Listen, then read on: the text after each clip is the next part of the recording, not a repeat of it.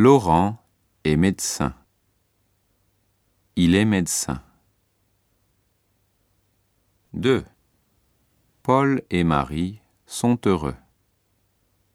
Ils sont heureux. 3.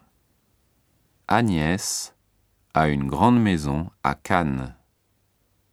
Elle a une grande maison à Cannes. 4. Les parents d'Agnès ont un appartement à Bruxelles.